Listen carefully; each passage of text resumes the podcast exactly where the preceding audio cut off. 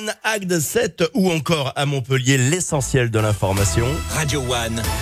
Info. C'est avec Clémence Lebarry. Bonjour Clémence. Bonjour Eric, bonjour à tous. Bonne nouvelle pour les fans de la série Sétoise. Demain nous appartient. La grève est terminée sur le tournage, tournage qui n'a pas encore repris. On le rappelle, l'équipe demande des augmentations de salaire. Mouvement de grève également dans les cantines de cinq écoles de Montpellier. Aujourd'hui, des perturbations dans les services de restauration scolaire sont annoncées.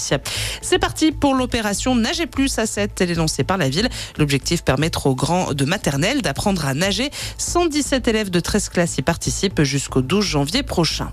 La belle histoire pour l'école des beaux-arts de Sète. Le chantier de rénovation d'agrandissement du site se poursuit et avec comme prochain objectif la rénovation du pavillon de l'entrée. Une rénovation rendue possible grâce au financement de Fijissimo, l'ex numéro 2 de Facebook et nièce de Thérèse Morello, une figure de Sète décédée en octobre 2021. Le pavillon portera d'ailleurs le nom de l'artiste sétoise. Dans le reste de l'actualité, simplifier la vie des des automobilistes, eh bien c'est l'objectif du gouvernement.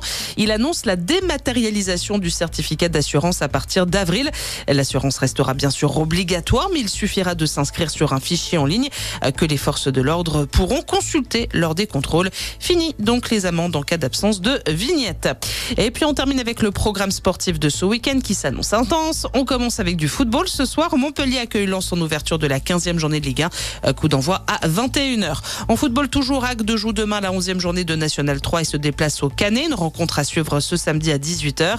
Il y a aussi du hand à suivre ce soir avec la 13e journée de Pro League. Frontignan affronte à 20h30 Célesta.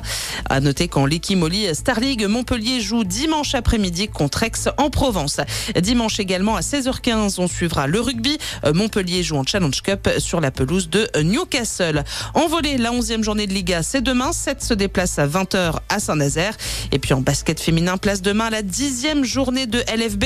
Le BLMA joue contre la Roche-sur-Yon à 18h30. En attendant, excellente journée à tous sur Merci beaucoup Clémence. Le match du BLMA, je m'excuse de vous contredire, mais c'est ce soir. Hein. Évidemment, n'oubliez pas, ça sera à partir de 20h et c'est évidemment